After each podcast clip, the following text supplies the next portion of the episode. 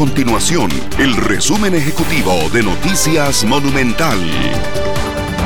Hola, mi nombre es Fernanda Romero y estas son las informaciones más importantes del día en Noticias Monumental.